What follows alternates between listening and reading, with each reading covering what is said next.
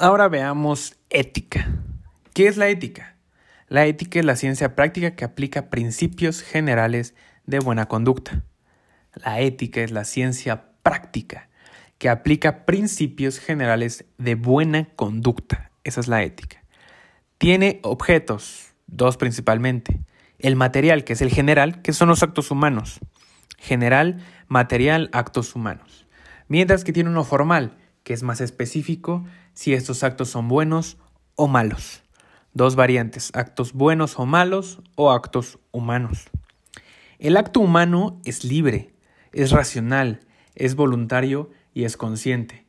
Tú estás consciente de los actos que realizan, eso es un acto humano, mientras que el acto del hombre es por su naturaleza. Los actos del hombre no son libres, no tienen conocimiento o voluntad y son determinados por la fisiología. En los elementos del acto humano está el fin, que es la intención del sujeto, el por qué hace las cosas. Todo tiene un fin. Mientras también está el objeto, la acción que se realiza. ¿Qué acción se está realizando el sujeto? ¿Qué es la acción del acto humano? Y las circunstancias, las condiciones externas al sujeto que lo orillan o lo modifican para hacer esos actos. La libertad es la cualidad de poder elegir entre dos o más bienes. La libertad es la cualidad de poder elegir entre dos o más bienes, mientras que la responsabilidad es únicamente asumir las consecuencias. Tenemos cuatro conceptos básicos. Tenemos la virtud. La virtud es el hábito de hacer el bien. Tienes la virtud, el hábito de hacer el bien. Y por otro lado, el bien es el centro totalizador de lo que perfecciona la naturaleza de una persona. Centro totalizador de lo que perfecciona, lo que lleva a la perfección la naturaleza de una persona, ese es el bien. Los valores. Los valores son un conjunto de principios que determina una preferencia en la elección. Los valores son un conjunto de principios que tú ya tienes y determina la preferencia que vas a tener al realizar una elección. Para elegir una elección te basas en esos principios que tienes llamados valores. Mientras que el principio como tal son razones básicas de las que parte el conocimiento para realizar un acto humano. Los principios son razones básicas de las que parte el conocimiento para realizar un acto humano. Valores son principios que determinan una preferencia y principios son razones básicas del conocimiento. La justicia es dar a cada quien lo que le corresponde según su mérito. La justicia es dar a cada quien lo que le corresponde según su mérito. Mientras que la equidad es dar de manera proporcional a cada persona lo que merece o necesita. Acuérdate de la imagen de los niños viendo el partido de béisbol. La justicia es darle a cada quien lo que le corresponde, de manera igualitaria, mientras que la equidad es darle a cada persona lo que necesita. Hay cuatro normas principales en la ética. Éticas, jurídicas, morales y religiosas. Las éticas son internas, autónomas, coercibles, unilaterales, adaptadas por convencimiento. Es tu ética, es tu norma, tus normas éticas dependiendo de tus valores y principios. Las morales es de orden externo, te las transmite tu familia de generación en generación. Esa es la moral, de generación en generación. Las jurídicas, evidentemente, es de un orden externo, obligatorias, coercibles y las rige la ley, mientras que las religiosas derivan de la fe. La generalidad de los principios éticos. Los principios éticos se aplican de manera universal y general a cualquier profesión. La ética de la empresa son todos aquellos principios, normas y valores que la organización define para orientar el comportamiento de sus colaboradores. Es la ética de la empresa, principios, normas y valores que la organización define. De manera interna, para la empresa, de forma económica es generar riqueza para los integrantes de la empresa mientras que el social internamente es propiciar el desarrollo humano de los integrantes. Mientras que por otro lado, para la comunidad, o sea, de manera externa, es generar riqueza para la comunidad y generar desarrollo para la comunidad. El capital humano es igual a un agente transformador, lo que significa que las personas son un fin en sí mismos, no medios por lograr los fines de la empresa. Las personas son un fin, no un medio. Ahora pasemos con las características de un líder moral. Un líder moral es capaz de hacerse seguir por otros y lograr con ellos identificación y adhesión a las causas que pretende seguir. Un líder moral es alguien que se hace seguir por otros, que los motiva y que los hace compartir ideales para alcanzar ese mismo fin. Los líderes tienen cuatro exigencias principales. Responsabilidad, credibilidad, compromiso y prudencia. Acuérdate que está difícil de pronunciar la palabra responsabilidad, credibilidad, compromiso y prudencia. Prudencia, compromiso, responsabilidad y credibilidad. A mayor educación, mayor responsabilidad. ¿Qué es la ética bursátil? La ética bursátil es la aplicación de principios y valores éticos del mercado de valores. Esa es la ética bursátil. La aplicación de principios y valores éticos al mercado de valores. Te lleva a tres cosas, las sanas prácticas. Las sanas prácticas es repetición de actos aceptados y que generan un bien de cualquier índole. Sanas prácticas es actos que generan el bien. No hay más. El secreto bursátil es la prohibición de las casas de bolsa de proporcionar información de sus clientes. Es el secreto bursátil, el secreto laboral, es la ética. No puedes hablar de información de tus clientes. Ese es el secreto bursátil. Y la responsabilidad fiduciaria es cuidar el dinero de los inversionistas como si fuera propio.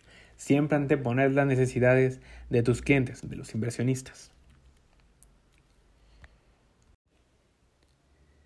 La autorregulación es un conjunto de normas adicionales mediante las cuales un grupo de entidades establece lineamientos con el objetivo de lograr un mercado eficiente, equitativo, transparente, seguro y de calidad. La, autorregulación Simplemente es un grupo de entidades establece lineamientos para que el mercado sea más eficiente, equitativo, transparente y seguro.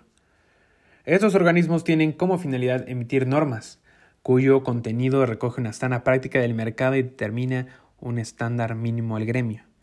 Estas siguientes organismos tienen como finalidad emitir normas para una sana práctica del mercado, lo cuales serían la Bolsa Mexicana de Valores, MEXDER, Indeval, Asigna y AMIB. Estas son organizaciones que dan finalidades, emitir cuyas normas con finalidad de tener sana práctica. Los beneficios de la cultura de autorregulación y certificación es, para el sistema financiero, es dotar de integridad al negocio y estimular un sano mercado. Esos son los beneficios de una cultura de autorregulación y de certificación. Para el sistema financiero es dotar de integridad al negocio y estimular un sano desarrollo del mercado. Mientras que para el mercado de valores, o sea la certificación, es generar una competencia leal, fomenta la cultura bursátil, reduce riesgos y genera confianza en el público inversionista. Además de que cuenta con profesionales que conozcan sus productos. Es tener certificaciones dentro de sus filas.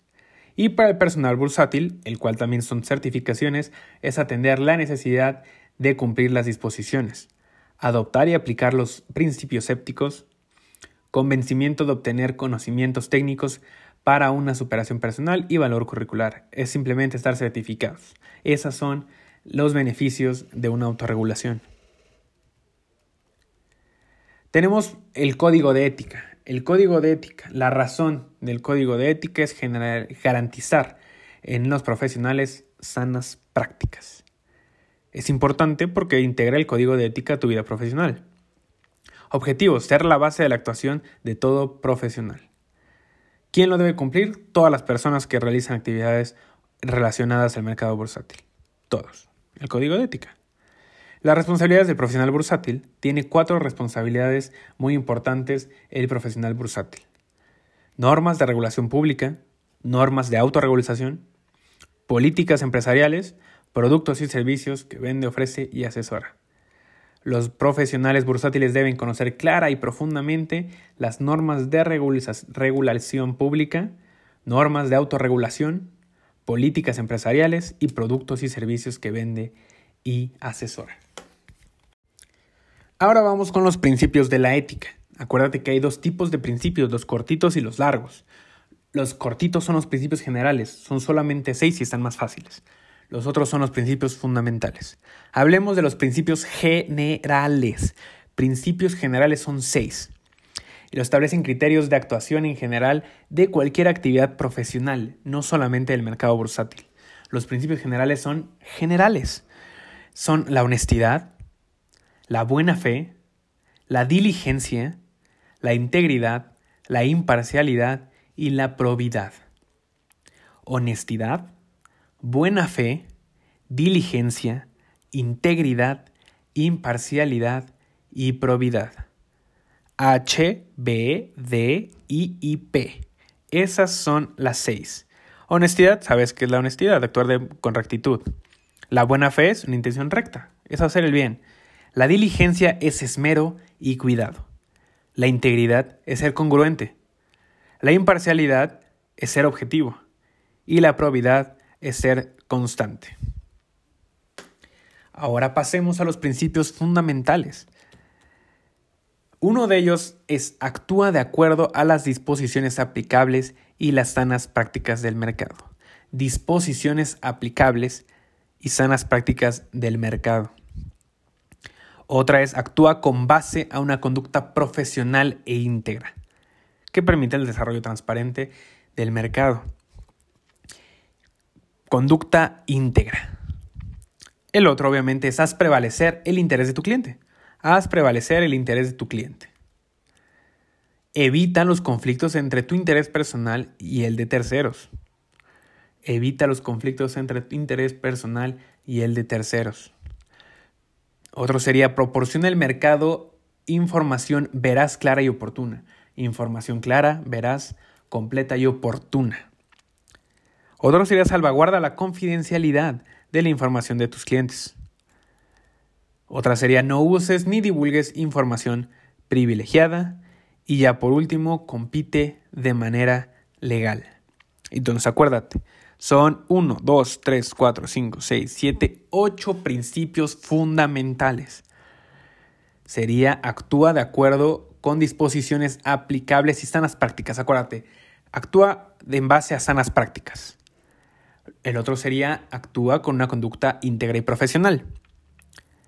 Otra sería haz prevalecer el interés de tu cliente. Evita los conflictos entre tu interés personal y de terceros. Proporciona información veraz, clara y oportuna. Salvaguarda la confidencialidad de tu información de tus clientes. Confidencialidad. No divulgues información privilegiada. Y por último, compite de manera legal. Vamos por último, principios fundamentales. Actúa en sanas prácticas. Actúa profesional e íntegramente. Haz prevalecer el interés de tu cliente. Evita conflictos entre tú y terceros. Proporciona información veraz, clara y oportuna. Salvaguarda confidencialidad de tu cliente. No divulgues información privilegiada y compite de manera legal.